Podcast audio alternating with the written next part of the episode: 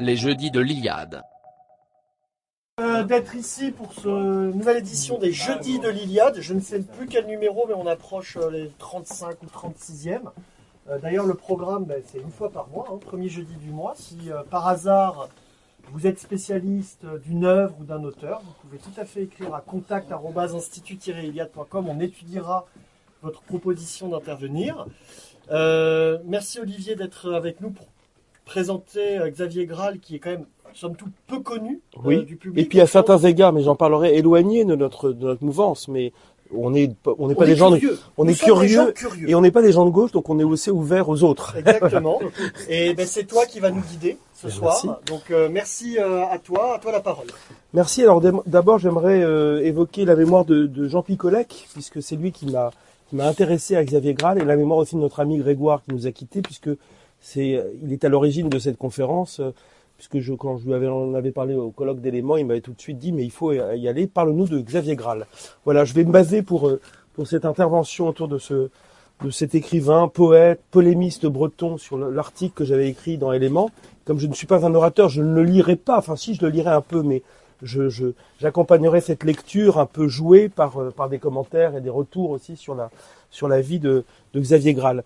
Il se trouve que Xavier Graal est mort exactement il y a 43 ans, emporté à 51 ans, donc c'est très jeune, un jour noir de décembre 1981. En cette fin du XXe siècle, Graal semblait mourir vaincu, dernier barde tombé au champ d'honneur avant l'avènement d'un monde où les grandes âmes seraient bannies. Ce qui faisait le sens et la joie de son existence paraissait désormais voué à la défaite et à l'oubli. L'Europe, dont il avait chanté l'admirable damier de pays et de peuples, ses cent drapeaux et ses villes jadis autonomes, commençait déjà d'entrer en dormition. Le rêve européen tournait au cauchemar technocratique. Les poètes et les éveilleurs étaient chassés par les commissaires, ces hommes qui jugent les nations à l'aune d'un taux de croissance. La Bretagne, bien sûr, restait vivante dans le cœur de beaucoup de ses fils, de ceux qui savaient encore entendre le message de ses loques et de ses brumes. Je reprends l'expression Graal. Mais n'avait pas toujours trouvé les voies de la Renaissance. La Bretagne ployait toujours le genou devant le préfet et le touriste, quand ses côtes n'étaient pas outragées par les boues pétrolières. La révolte des patries charnelles, dont certains espéraient dans les années 70, on pourrait citer évidemment Jean Mabir notamment, dont certains espéraient qu'elle chambarderait la vieille politique, se heurtait à la répression, ou s'éteignait progressivement digérée par le folklore. La littérature, ce mot est aujourd'hui galvaudé, mais Xavier Graal en eut la passion constance, il ne la confondit jamais avec ces vains exercices de style que pratiquent les civilisations épuisées. Son œuvre croisait le cantique et l'imprécation, charriait des vents de Manche et d'Atlantique, un souffle, une folie et une foi. Xavier Graal rêvait d'un romantisme nouveau, et de noces entre l'esprit des anciens Celtes, le catholicisme populaire des pardons de Bretagne, et les formes les plus aventureuses. Le mariage de la Beat Génération, dont il était un lecteur, je pense notamment à Kerouac, qu'il évoque dans un de ses derniers villes, Le Cheval Couché, et de la Guertze bretonne. La rencontre du Christ des Calvaires et de Rimbaud sur les chemins des monts d'Arrêt, un Barzaz Braise réécrit avec la langue de Louis-Ferdinand Céline et les rythmes des Rapondes. Mais les années, malheureusement, qui suivirent la mort de Graal furent au contraire celles des provocateurs médiatiques, Saint-Jean les colères sacrées, des écrivaines dépressives et des romanciers bourgeois recycleurs de clichés. Et sur le cadavre de la littérature de la civilisation paysanne prospéra une littérature de terroir, bêtement nostalgique et racoleuse, destinée aux loisirs des cadres supérieurs. On lisait des récits campagnards et l'on était régionaliste. Le temps d'un gueuleton dans une auberge typique, avec poutre apparente et serveuse en costume. Ça agaçait beaucoup Graal, cela. C'était une époque de bazo, pour reprendre une expression de Cornelius Castoriadis, insignifiante mais sinistre, où tout semblait s'effondrer, pour laisser définitivement la place, et je cite Graal encore, à une sous-humanité larvaire, à un type d'homme minable, sans passé, sans patrie, ultra-urbanisé, sursarcellisé, avec chéquier, bagnole, encadré, érotisé, mal aimé, mal aimant, solitaire, solidifié, momifié, programmé par le capital, sans souche, sans famille, aseptisé, et qui ne sera plus rien, cet homme, des saisons et des fontaines. Xavier Graal donc a disparu à l'aube de ce cycle historique qui fut si étouffant pour des hommes libres.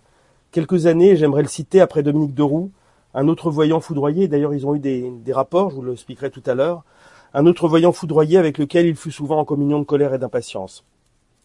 Je pense pour ma part parfois avec une certaine tristesse devant cette mort prématurée. Je pense parfois que ce poète a embrassé la mort en pressentant ne pouvoir désormais supporter cette époque et lui devenir radicalement étranger. Elle était certainement trop étroite cette époque pour une âme aussi vaste que la sienne, trop morne pour ce cœur de houle et de haute mer. Xavier Graal écrivait dans le Rituel breton, qui est la première suite poétique qu'il publie en, en 1965, ces vers un peu manifestes. Je ne suis pas de mon temps. Je ne suis pas de ce siècle mathématique, technique, atomique, chimique. Je ne suis pas d'ici. J'appelle les beffrois au siècle des HLM. J'appelle les alaisans au temps des carrossiers. Et je veux les bourgs et les pommiers au de l'usine et des passages cloutés. Xavier Graal disait n'avoir retrouvé son pays, ses alaisans et ses pommiers, qu'à l'âge de 35 ans. Et il considéra longtemps la République française comme son unique patrie.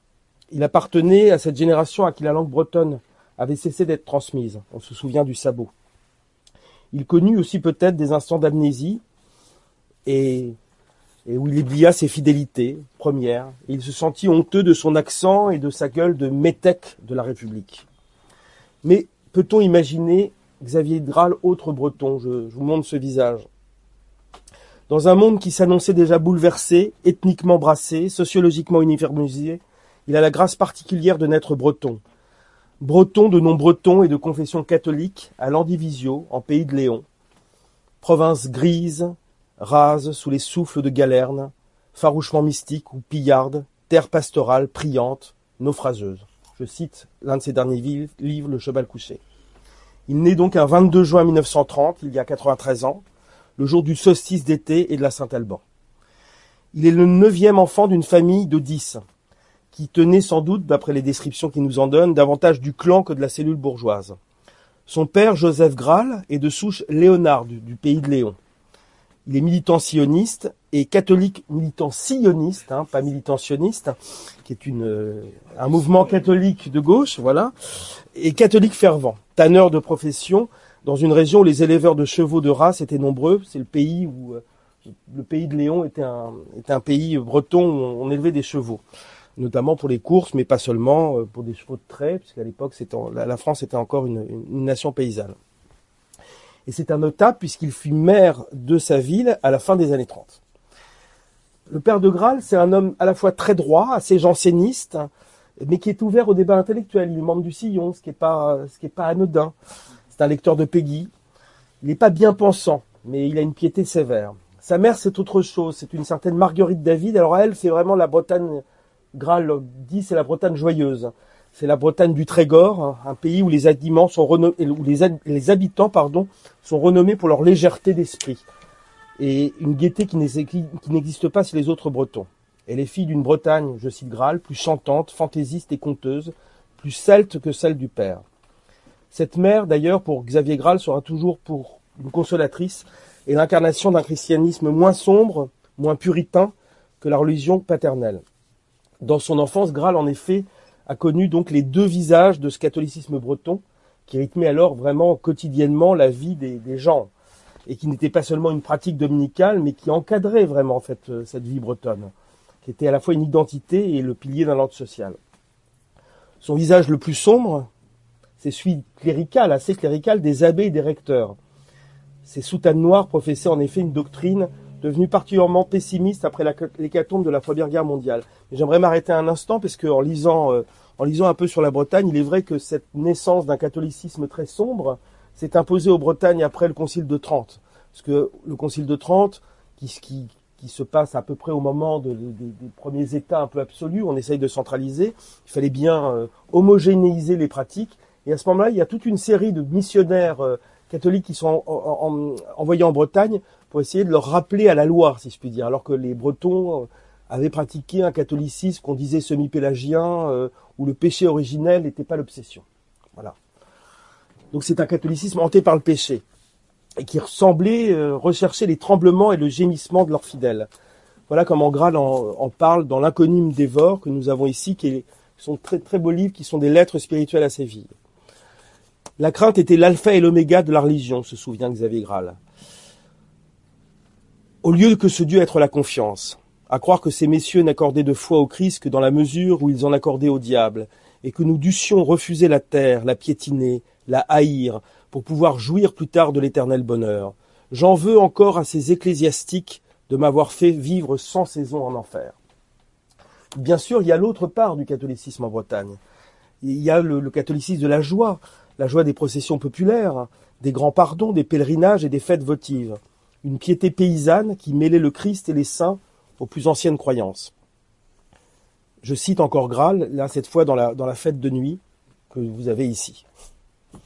Les évêchés avaient beau faire, ce peuple priait selon son cœur et son génie qui n'était point de Rome. Car ce pays a tout absorbé, le rituel païen et la douceur évangélique, la fête, la cérémonie, la nuit, l'aurore. Les saints ont le visage des anciens dieux, les saintes ont le regard impitoyable des druidesses, Christ a des rires de pan. Cette enfance catholique et bretonne, Graal en recevra définitivement la marque. Ses lecteurs en retrouveront d'ailleurs la trace dans ses révoltes et ses refus. C'est quand même essentiel pour lui, cette, ce pilier chrétien, ce pilier catholique. Les tensions de sa pensée et la sensualité singulière de sa poésie et de sa prose. Xavier Graal restera cet enfant révolté par les duretés cléricales, mais exultant devant la création, amoureux des sources sacrées et des chemins sinueux de sa patrie, fidèle à ses prières, à ses pierres et à ses chapelles. Il gardera aussi un cœur inquiet, jamais vraiment accordé au monde. Car s'il fut blessé par son éducation janséniste, qu'il critique, elle lui a donné aussi le sens de la gravité de la vie. Il ne cédera ainsi jamais aux ambitions mondaines, refusera les arrangements et les concessions. La liberté authentique n'est pas une licence bourgeoise, elle s'affermit dans les luttes et les ascèses, disait-il. L'adolescence de Xavier Graal sera rêveuse et rebelle. Comme de nombreux enfants de la bourgeoisie bretonne de cette époque, il est pensionnaire d'établissements catholiques où les prêtres forment les esprits autant que les âmes. Élève du Cresquer de Saint-Paul de Léon, puis au collège de Saint-Malo, il retrouve une spiritualité sévère et reçoit un enseignement classique pouvoir imaginer ce breton dans, ces collèges tenus généralement d'ailleurs par des jésuites qui enseignent cette France classique. Si classique d'ailleurs que ces maîtres semblent considérer le grand siècle français, que nous, évidemment nous révérons tous, comme le seul digne d'intérêt, et rejettent un romantisme dont le bouillonnement révolutionnaire leur semble dangereux. Le futur écrivain brûle pourtant déjà pour d'autres voies, plus vives que celles de Boileau et de Malherbe, son âme celte refuse sans doute instinctivement les froids d'harmonie et les ordres morts. Il lit et relit Rimbaud, Baudelaire, Nerval, Villiers de l'Isle-Adam, d'autres maudits tels Tristan Corbière, Laforgue ou Germain Nouveau, que les professeurs en soutannée proscrivent au nom de la morale et de la bienséance, évidemment. Il a aussi la révélation de ces grands écrivains catholiques qui conjugent la foi et la révolte, la prière et l'imprécation, fustigent les bourgeois et les pharisiens, Georges Bernanos évidemment, Léon Blois, Ernest Hello et Charles Péguy. Et on verra d'ailleurs que Charles Péguy, euh, à mon avis, est sans doute un des auteurs qui a le plus marqué Graal. Et donc ce seront ses maîtres, vraiment. Il lui revient d'ailleurs, parce qu'un des premiers articles qu'écrit euh, euh, Graal quand il a 22 ans, pour une revue étudiante qui s'appelle le, Cri de l'Homme, c'est une série d'articles sur la vie de Georges Bernanos. Et il a même écrit d'ailleurs aussi un, livre, un, article sur, sur Léon Blois. Xavier Graal donc s'inscrit dans cette noble lignée de chrétiens insurgés, une race aujourd'hui presque disparue, les catholiques contemporains préférant souvent la résignation progressiste ou la bêtise réactionnaire au danger de l'insurrection. Les années d'occupation, mais surtout les lendemains de la libération, vont également nourrir cette révolte essentielle de Graal contre le monde moderne. En Bretagne, l'épuration, il faut en parler, fut particulièrement brutale. La République renaissante s'arrangeait de certains règlements de compte et encourageait parfois la liquidation, comme on disait, d'inciviques dont les seuls crimes étaient l'autonomisme ou la défense de la culture bretonne.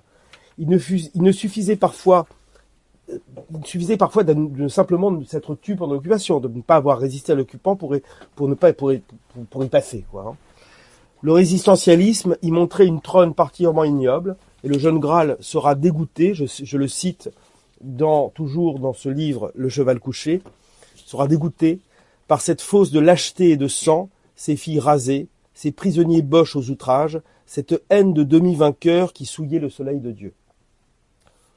En juillet 1950, Xavier Graal, donc il a 20 ans, annonce enfin à sa famille son succès au baccalauréat, qu'il a passé deux, trois fois. C'était un élève un peu, un peu buissonnier, on va dire. Le mauvais esprit des écoles chrétiennes est reçu. Il a désormais en poche un sésame capable de lui ouvrir un chemin vers des études supérieures et peut-être une profession. Sur les conseils de l'abbé Trévilly, un de ses professeurs, il choisit de s'inscrire à l'école supérieure de journalisme de Paris. Il monte vers la capitale. L'expérience de la capitale pour Graal sera assez, euh, assez terrible, ça sera assez douloureux. Je pense que d'ailleurs il a, il a vécu dans la capitale jusqu'au bout, enfin pendant presque 20 ans, mais en en souffrant beaucoup. Quelques jours après son installation dans la grande ville, il écrit à un ami Paris me fait peur, j'ai le sentiment de n'être plus moi-même dans ces foules qui puent, dans ces rues, ces abominables tunnels du métro, le sentiment d'être dépersonnalisé, anéanti, ce que c'est que, d'être né à la campagne. Un jour, peut-être, il me sera donné de la retrouver et de chanter à nouveau le poème de la terre. Il devra attendre vingt ans, ce que je disais, avant de revenir définitivement en Bretagne, goûter au poème de la terre. La carrière journalistique de Graal se fera, et c'est, faut voir que la Bretagne à l'époque est vraiment encadrée par les, curés de gauche, hein, par la, démocratie chrétienne. La carrière journalistique de Xavier Graal se fera sous les auspices de la gauche chrétienne. Au début des années 50, cette sensibilité est très présente au sein du catholicisme français et elle n'a pas été encore absorbée par la social-démocratie, ce qui n'est plus du tout le cas aujourd'hui. Elle s'exprime dans des publications que je vous ai déjà citées, comme Esprit, Témoignages chrétiens, qui font d'ailleurs étonnamment, quand on relit Exactement, mais quand on les relit aujourd'hui, moi je travaille à l'Institut catholique, donc j'ai accès à ces publications, on est souvent étonné par, euh, par une audace dans ces revues qui aujourd'hui paraîtrait tout à fait euh, étonnante, voire, euh, voire incorrecte. Et c'est souvent d'ailleurs ces, ces, journaux défendent, sont moins progressistes et modernistes qu'aujourd'hui. Ils sont attentifs aux questions sociales et au destin d'un catholicisme populaire, alors menacé par la société de consommation naissante. Je l'ai dit, elles se réclament de Marc Sornier, d'Emmanuel Mounier, de Peggy. Xavier Graal, toujours, il, trouvera un espace de liberté, il leur restera fidèle jusqu'à sa mort. C'est étonnant d'ailleurs à propos d'espace de liberté que quand Dominique Deroux, que j'ai cité tout à l'heure, publie La mort de Louis-Ferdinand Céline, Dominique Deroux à l'époque est clairement un homme de droite qui vient d'un milieu, on va dire, post-UFA, qui a travaillé avec l'esprit public, donc c'est une revue euh, qui était la revue officieuse de, l'OAS, donc qui est considéré par certains comme un fasciste. Xavier Graal va publier un, texte sur euh, la mort de Louis-Ferdinand Céline de Dominique Deroux. À l'époque, ça ne pose pas de problème, on parle d'un grand livre et, c'est comme ça. Voilà, donc il trouvera toujours dans ses revues euh, catho de gauche une grande liberté, y compris pour parler d'auteurs qui ne sont pas de son, de son monde ou de sa sensibilité politique. Et dans les années 70, il ira jusqu'à devenir chroniqueur au Monde. Je vous en parlerai parce que quand on, lit encore une fois ce qu'il écrit dans le Monde, ça paraît assez ahurissant. Mais Graal, qui est resté une sorte d'écrivain un peu sauvage, comment, quand même supporte mal les disciplines d'une rédaction et son caractère orageux rend parfois difficile les relations avec ses confrères. Mais il n'est bon qu'à cela, dit-il. Je suis bon qu'à cela, bon qu'à cela, écrire. Il se marie en 1955, il a 25 ans, à Françoise Jousse, la sœur d'un ancien condisciple du collège de Saint-Malo, épouse admirable, je crois qu'elle est toujours vivante, qui lui donnera cinq filles, et qui sera d'ailleurs sa muse, son inspiratrice. Hein, Françoise euh, apparaît dans certains de ses livres. Donc il n'abandonne pas le journalisme, Graal. Il est obligé de nourrir quand même ses cinq enfants. Le journalisme pour Graal, parce qu'il commence comme chroniqueur, c'est une tâche quotidienne. Hein, il publie dans des, dans des quotidiens. Et ces articles, quand on les lit aujourd'hui, ont souvent des accès bernanosiens pour dénoncer les scandales de son époque et moquer la grande peur des éternels bien-pensants, qu'ils soient, notons-le, progressistes ou réactionnaires. Il, devient très vite Graal à une sorte d'incontrôlé. Moi, c'est ce qui me le rend intéressant. Et d'ailleurs, le brave Georges Jourdain, qui l'engage à l'époque au cri du peuple, euh, lui dit, mais on ne sait pas, vous, vous classez Graal. Et Graal lui répond, écoutez, je suis un homme de gauche avec les gens de droite et un homme de droite avec les gens de gauche ce qui est une phrase un peu facile et un peu provocatrice, mais, mais qui fixe un peu, qui situe un peu le personnage. Il est un chrétien libre et irrégulier qui récuse les dogmes idéologiques de son époque et qui refuse, à l'heure où une certaine gauche ou une certaine droite avait des tendresses pour le totalitarisme, qui refuse le totalitarisme aussi bien que la démocratie bourgeoise. Dans ces chroniques qui ont été réunies, hein, je crois que d'ailleurs il y a un recueil de chroniques qui a été réuni récemment par un éditeur breton, je me souviens plus du nom, euh, qu'on n'a pas pu commander malheureusement. Moi, je les ai lus, euh, ça avait été réuni dans les années 80. Il y a aussi le sens, parce que Graal est un poète aussi, il y a le sens du merveilleux. Il évoque vraiment des profondeurs de la vie. Il peut évoquer le récit d'une promenade avec ses filles, ses retrouvailles avec deux amis d'enfance, ou euh, le commentaire d'un fait divers. Et à chaque fois, c'est des, c'est des petits poèmes en prose comme ça, qui, qui deviennent des méditations philosophiques, des petits tableaux de mœurs, quoi. Et c'est tout à fait charmant. Euh, Graal n'est pas simplement un imprécateur euh, et un pamphlétaire, il l'a été, mais c'est aussi un poète, et jusqu'à rendre, à, nous décrire ces petites épiphanies qu'on peut, rencontrer dans la vie, et, je recommande donc la lecture encore une fois de Graal. Et encore une fois, j'insiste, l'école du journalisme a été pour Graal vraiment une école d'écriture. Et c'est dans les, pages des hebdomadaires et des quotidiens qu'il a d'abord déployé son talent et aiguisé son style. Là, on va passer à un moment peut-être un peu polémique, et d'ailleurs je reviendrai là-dessus, parce que peut-être surtout dans, des milieux de droite, ça peut être mal compris, euh, mais il faut voir aussi d'ailleurs sa position a été plus, plus ambiguë, mais je suis fidèle aussi à l'œuvre de Graal et à son message, à ce qu'il nous dit. Graal est né en 1930, et donc Xavier Graal, comme beaucoup, il, a, euh, il participe au conflit algérien il est en charge d'une famille, il est déjà père, il est déjà père, donc son engagement il est très bref. Hein. Mais il a été traumatisant. On a l'impression qu'il a, ça l'a marqué quand même. Et il a assisté quand même à une sale guerre. Il est, donc il est appelé en, en 56 et il est témoin vraiment de cette sale guerre que se mène la République française d'un côté, qui n'est pas toujours intelligente dans, la manière qu'elle, qu'elle, la manière dont elle mène la guerre, et les rebelles de la LN les raves qui succèdent aux attentats, le, fanatisme des deux camps dont il est, semble-t-il, témoin, la haine qui s'infiltre dans les familles, la brutalité parfois de la répression euh, policière. Il est foudroyé par ces événements qui brouillent, dit-il, et là je laisse parler Bral moi j'ai une autre position que lui, et qui brouille la haute idée qu'il gardait encore de la France. Je cite Graal, la torture, le spectacle d'un pauvre bougre qu'on trempe dans l'eau croupissante d'un oued ont atteint en moi le mythe édifiant et mensonger d'une France libératrice après ce qu'il avait vécu au moment de la libération. J'aimerais m'arrêter un instant sur cette, cette expérience algérienne. Il se trouve que Graal a écrit deux romans sur, sur son expérience algérienne, enfin, inspirés par son expérience algérienne, Cantique à Melilla et Africa Blues. Et dans ces Cantique à Melilla, c'est une histoire d'amour euh, entre une la femme d'un propriétaire terrien algérien et un jeune officier qui se pose des questions sur la guerre qui est menée. Euh, et de l'autre, euh, Africa Blues, il met en scène un, un ancien militant de l'OS qui veut arrêter la politique et qui fuit pour retourner chez lui et qui est poursuivi par les légionnaires qui veulent, l'assassiner, etc. Et là, on voit que les sentiments de Graal par rapport à cette période sont beaucoup plus ambigus, en tout cas beaucoup plus intelligents qu'une simple dénonciation un peu manichéenne euh, d'un camp ou d'un autre. Et je recommande ces livres où d'ailleurs, dans Cantique Amélila, les personnages de Pientoir qu'il met en scène ne sont pas caricaturés comme des salauds qui font suivre bournou et qui passent leur temps à, à marquer l'Algérie. Ils, montrent aussi leur attachement à cette terre et qu'ils ont une certaine légitimité pour Graal. Mais Graal venant de la gauche, et il a eu ces expériences dont il parle assez peu d'ailleurs en Algérie, et qui vont le bousculer. Mais il faut quand même se poser une question. L'expérience de la guerre d'Algérie suffit-elle à expliquer cette redécouverte de ses racines et de ses identités Les années qui la suivirent furent celles de l'engagement en effet de Graal pour la, pour la, cause bretonne. Hein. Ça arrive vers 1965, c'est premier. Lui qui avait été très détaché de son pays natal, à partir de 65 où il y a les premières, euh, euh, je crois quelques quelques militants euh, bretons qui commencent à former des choses ou à avoir des actions, euh, il s'y intéresse. Donc les années qui suivirent, à partir des années 60, Graal va vraiment s'évoquer, euh, euh, va vraiment évoquer la, cause bretonne.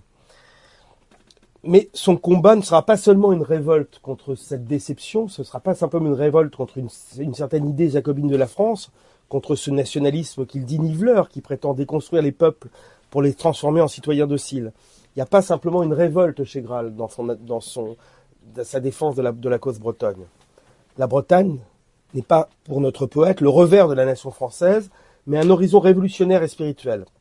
Elle est une terre, dit-il, où il rêve que l'homme européen puisse abandonner le matérialisme romain pour se ressourcer aux valeurs celtiques et libertaires. Tout ça est peut-être contestable, mais on en verra pendant le débat. Il se bat, dit-il, pour un certain type d'homme, une certaine race, une certaine façon d'être et de sentir. L'idée bretonne que Graal va désormais défendre, passionnément, et en parfois en prenant des risques, c'est aussi une synthèse entre des, éléments apparemment contradictoires et les tensions, propres à, ce sacré personnage qui était Xavier Graal. Il y a l'archaïsme qui se conjugue avec la radicalité révolutionnaire, qui emprunte d'ailleurs parfois, on le disait tout à l'heure, des, des formules de l'époque un peu tiers-mondiste. Il y a les dieux celtes qui cohabitent avec un Christ émancipateur proche de celui défendu par les théologiens de la libération. Un certain internationalisme, qu'il faut écrire avec un tiret, avec la défense de l'identité du peuple breton. Dans une longue nouvelle écrite au début des années 60, La Fête de nuit, qui est un essai romanesque autant qu'un pamphlet, un art poétique que nous avons ici, qui est un, moi je pense, un des, meilleurs livres de Graal, Xavier Graal exprime ainsi les raisons de son combat pour la Bretagne. Défini par la complainte des talus et la colère des vagues, traînant dans mes veines une sève paysanne barattée de Norrois, j'avais voulu m'identifier avec mon pays contre le temps de la technique et de l'anonymat. Chantant ma patrie, je m'étais chanté, Ouessant un jour prendrait sa revanche et de nouveau Vénète vaincrait César, les souffles leur étant cette fois favorables. Et le feu père, le tentade rituel brasillerait à l'oreille des bois, appelant les ploucs moqués, les fils de rien, les enfants de nulle part, à retrouver l'honneur de vivre en ramassant des armes. Xavier Graal a toujours eu l'intuition que sa vie serait brève et qu'il serait un passant dans ce monde. Atteint d'un emphysème, mais refusant d'abandonner les tabacs et les alcools, il se sait condamné, assez vite, hein, dès le milieu des années 70, s'il ne se plie pas aux règles d'une existence bourgeoise. Mais il n'est pas homme à plier, il ne sait pas vivre sans brûler, c'est-à-dire sans excès, sans ferveur. Il est un être de passion dangereuse, toujours sur la ligne de crête, capable de risquer sa santé et sa situation pour ses dieux, la beauté et l'amour, la poésie et l'amitié, le pays breton et son grand rêve de révolution celtique. Il est toujours disposé à prendre les chemins de la bohème ou du maquis. En 1973, donc assez tard, hein, puisqu'il meurt en 81, fin 81, il quittera définitivement la région parisienne et viendra s'installer avec sa femme et ses cinq filles dans la campagne de Pont-Aven, à Botsulan, un hameau dont il fera sa thébaïde.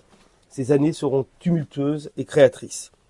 Comme je le disais, depuis 68, Graal participe à la presse bretante, à la presse militante bretonne, hein, et on peut citer L'avenir de la Bretagne de Yann Fouéret, ce qui n'est quand même pas un cateau de gauche, le Save, Braise d'Erwan Valéry, euh, qui est formé par des à la fois par des gens qui tournent autour du, du, Front de libération de la Bretagne, qui viennent plutôt de la gauche, mais où se mêlent aussi des gens qui viennent de la vieille génération de l'EMSAO breton, donc qui eux viennent plutôt de la droite.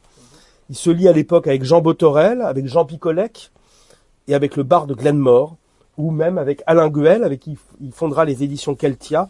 Alain Guel, qui est un ancien membre de la de et qui va l'initier d'ailleurs à l'histoire du mouvement breton. Il milite, Xavier Graal, au sein des comités de défense des prisonniers du Front de libération de la Bretagne et ne cesse de manifester sa nouvelle ferveur patriotique et de polémiquer contre ce qu'il considère comme les ennemis de sa terre, que ce soit d'ailleurs les, technocrates jacobins ou les régionalistes folklorisants qu'il ne supportait pas, puisque faut rappeler que le cheval couché est un pamphlet qu'il a écrit après la parution du cheval euh, du cheval d'orgueil et merci de, de Pierre Jacques Elias il faut savoir que le livre, à mon avis, de Graal, je l'ai relu récemment, est à la fois juste et injuste, dans le sens où il est juste parce qu'il attaque un certain folklorisme qui veut réduire euh, la Bretagne au fond à des clichés, et que lui a toujours une volonté de d'avant-gardisme. Hein. Moi, j'aime bien citer cette phrase de Maurras qui est « Il n'y a point de futurisme ardent, il n'y a point de passéisme ardent, il n'y a point... Attends. Oui, il n'y a point de futurisme qu'un passéisme ardent n'est d'abord animé, c'est la ligne de Graal.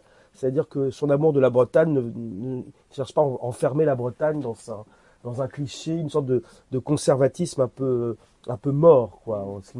On, aime, on, aime on aime des Brest, mais pour que le, le tentade rituel euh, euh, recommence à, à, brasiller. Et en même temps, il est injuste. D'ailleurs, il s'est réconcilié avec, euh, il s'est réconcilié avec Jacques Elias grâce à, à Glenmore par la suite. Voilà, c'était pour, pour situer un peu ce livre, qui est un livre très beau en même temps parce que il revient sur sa mère, sur son père, sur des écrivains bretons qu'il a défendus. C'est à cette époque donc qu'il va s'intéresser à un personnage sulfureux, en tout cas pour, pour certains, lui qui est pourtant de la gauche catholique, et il va s'intéresser donc à l'œuvre d'Olivier Mordrel en 1977.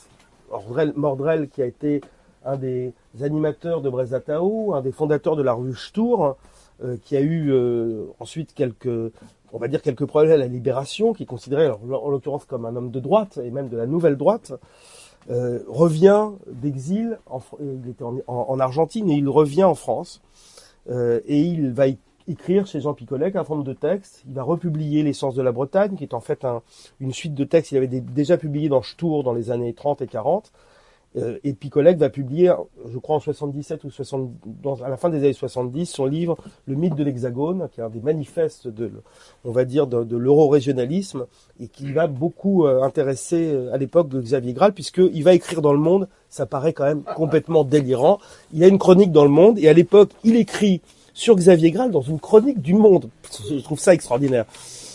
Euh, l'œuvre de l'œuvre de Mordrel est la meilleure synthèse sur l'identité culturelle bretonne à travers toutes les vicissitudes et les malheurs de l'histoire. Malgré quelques tics sur la race et la force, elle garde toute sa valeur d'actualité alors que son encre est sèche depuis un demi-siècle. Ça, c'est écrit dans Le Monde en 1977. Je crois qu'aujourd'hui, bon, voilà. Je précise aussi que quelques années après, Xavier Graal qui a attaqué la nouvelle droite hein, dans certaines de ses chroniques. C'est un chrétien. Euh, il va un peu polémiquer avec la nouvelle droite de manière très courtoise. Mais quand le, le colloque du Grèce va être euh, attaqué en 1979, Xavier Graal va signer avec d'autres, euh, dont Philippe de Saint-Robert et, Jean Edernalier, une pétition pour dire c'est scandaleux, il faut défendre la liberté d'expression. la gauche était mieux avant. en tout cas, cette gauche-là, même si à mon avis, Graal est tellement libre qu'il échappe aussi bien à la gauche qu'à la droite. Et oui, je notais dans mon article, l'époque n'était pas encore celle des inquisiteurs. Un homme de gauche, chroniqueur au journal Le Monde et à chrétien, pouvait encore rendre hommage à l'œuvre d'un proscrit sans être traqué par la meute des vigilants. Xavier Graal manifestera d'ailleurs toujours cette grande liberté d'esprit, les interdits idéologiques n'ayant d'ailleurs aucune prise sur lui. Il plaidait pour le dialogue de son point de vue de patriote breton, il se disait comme ça parfois, entre toutes les composantes du mouvement breton. Il lui semblait exécrable de juger les hommes selon leurs idées, leurs errances ou leurs origines sociales. Il écrivait Tous ceux qui, à un degré ou à un autre, ont aimé la Bretagne d'amour et qui, ont exercé, et qui, pour exercer leur passion, ont pris quelques risques demeurent dans la mystérieuse fraternité du grand royaume celtique.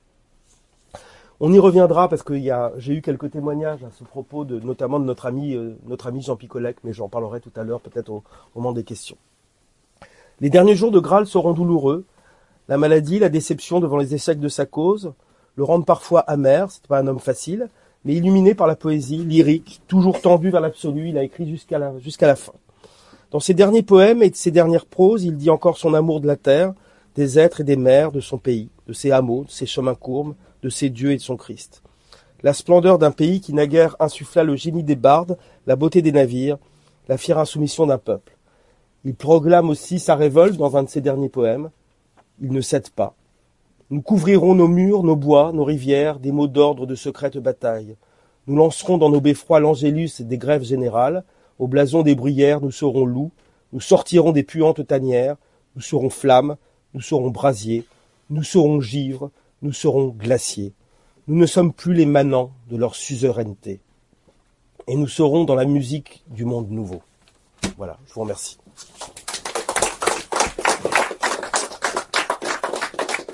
Merci à vous. Si vous avez des questions et des remarques d'ailleurs sur cette œuvre, qui n'est pas l'œuvre d'un théoricien politique évidemment, mais d'un éveilleur de peuple, hein, pour reprendre le, terme de Mabir, d'un poète et de quelqu'un qui a su euh, qui a su chanter son identité et l'enchanter.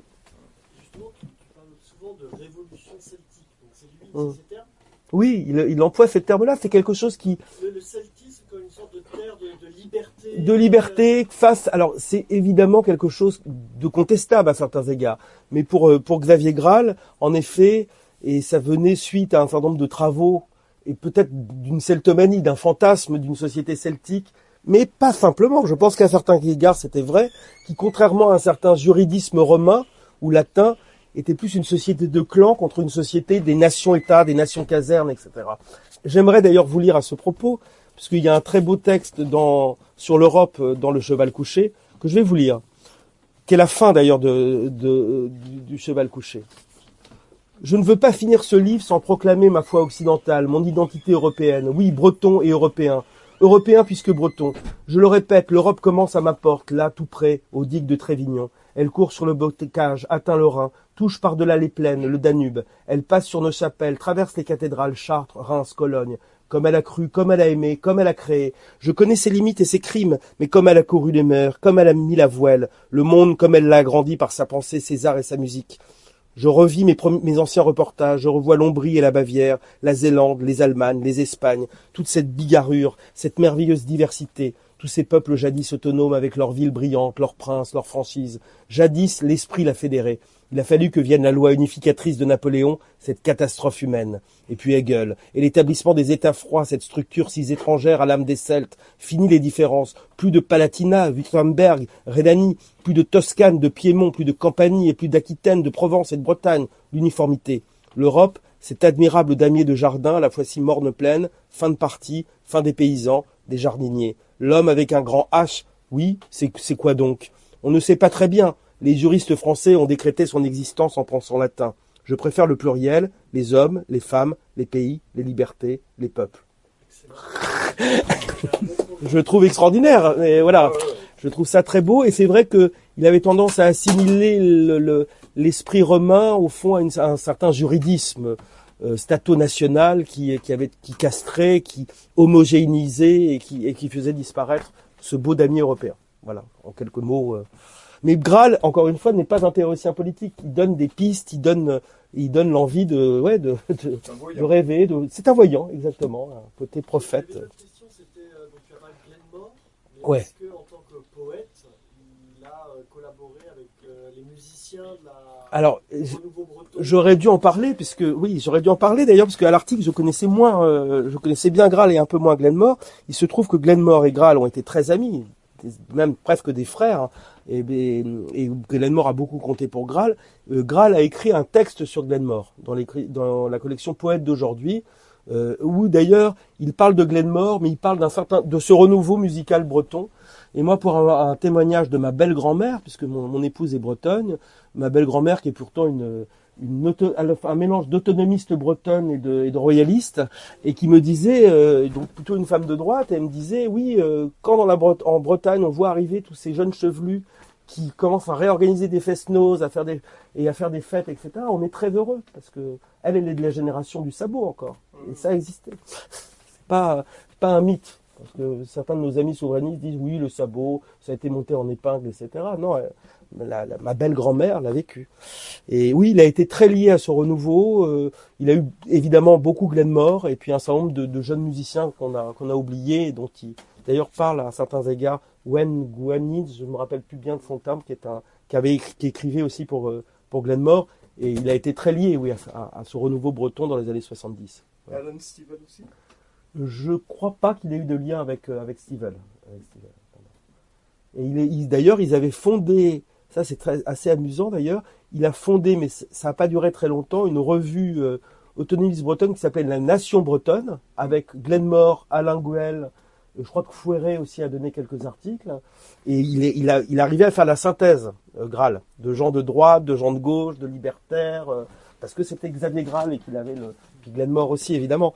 Et, euh, et il, avait appelé la nation, la nation bretonne et de manière assez euh, taquine, c'est ce que m'a raconté Picolec, Graal lui avait dit la nation bretonne c'était pour parce que moi je lisais la nation française de Pierre Boutan. Donc euh, c'était la nation bretonne, on, on va euh, reprendre un peu le même euh, le même euh, le même titre hein, c'est pas la nation française, c'est la nation bretonne. Et pour oui, pour la- l'anecdote que je trouve assez assez belle et qui explique bien d'ailleurs, enfin montre bien à quel point euh, Graal était un, homme libre et sans sans sectarisme. Il faut, faut voir qui était que pouvait provoquer Mordrel chez certains bretonnants et autonomistes de gauche à l'époque. Et Picolec nous avait m'avait raconté, je crois que tu étais là d'ailleurs Catherine, que euh, à l'apparition, euh, est-ce que c'est la- je crois que c'est à du mythe de l'Hexagone, euh, euh, Picolec organise en Bretagne un dîner avec des représentants du mouvement breton et Olivier Mordrel.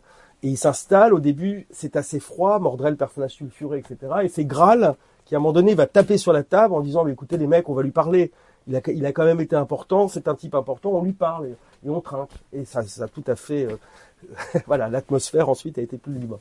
Grâce à, à- grâce à Xavier Graal.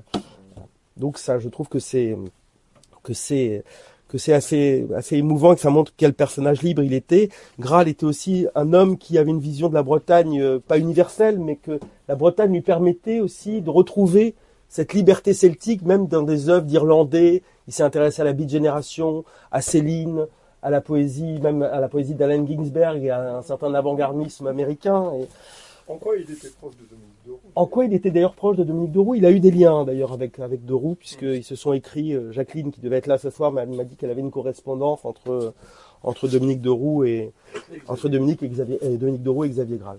Voilà. Il faudrait d'ailleurs peut-être un jour faire un, un- un- une sorte de dossier. L'époque paraît bien, bien triste, hein, quand Oui. tu racontes ce, ce personnage. Bien sûr. Ouais. Ça, ça- Elle est, elle est triste et en plus, euh, je pense que Graal, alors Dieu merci, Graal n'est pas un- complètement oublié. En Bretagne, il y a des centres culturels Xavier Graal. Je suis pas sûr d'ailleurs qu'ils ont tous lu Xavier Graal. Graal est toujours édité. Graal est toujours euh, moi, j'avais assisté euh, à Lannion à une lecture de texte de Xavier Graal euh, il y a 3 ou 4 ans. Donc, il existe toujours. Euh, il faut le lire. Il, il y a quelques livres disponibles. voilà. Qu'est-ce que je puis dire d'autre Si vous avez des questions. euh? Il y a des Bretons là ici. Levez la main, les Bretons.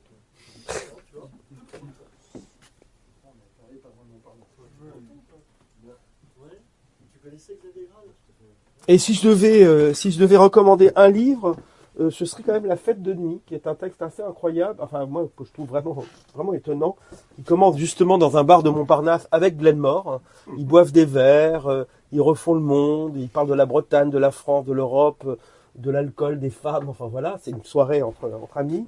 Et puis il y a une femme étrange, un peu druidesse, et Graal va partir dans une sorte de dérive. Et c'est un peu un roman policier puisque ça se termine, je ne le dis pas. Mais il y a, c'est lié au militantisme breton de Graal et c'est, il parle aussi de sa, de sa redécouverte de la Bretagne et, et c'est une sorte de, c'est un livre court, hein, ça fait, euh, c'est une sorte de longue nouvelle puisque ça doit faire, oui, 120 pages à peu près. Et c'est un très beau livre. euh, Je pense que c'est une, une bonne porte euh, d'entrée dans Graal. On l'a pas ici. Il y a aussi les œuvres poétiques complètes de Graal qui ont été publiées chez Rougerie. Rou- Rou- Rougerie, c'est ça que vous pouvez sans doute trouver. Et bon, là, vous découvrez, vous découvrez un, po- un poème, je- un poète dont la, moi, je, je sens vraiment l'influence de, de Rimbaud, hein, euh, qui, qui est très forte chez, chez Graal et un peu de la de génération. euh, Une très belle écriture, euh, très rapide comme ça et en même temps sensuelle. Et voilà. donc, euh, donc lisez, lisez Xavier Graal et encore le dernier livre qu'il a publié qui permet peut-être d'entrer dans sa, dans sa sensibilité spirituelle, puisque Graal était à l'époque, dans les années 70, où, le, où on était euh, au fond coincé entre un catholicisme intégriste ou traditionnaliste, pardon, qui se repliait sur le catholicisme du Concile de Trente, euh, tridentin, et un catholicisme progressiste qui reniait toute beauté pour euh, euh, organiser des messes comme si c'était des, des fêtes. euh, des- voilà, ils font de l'animation.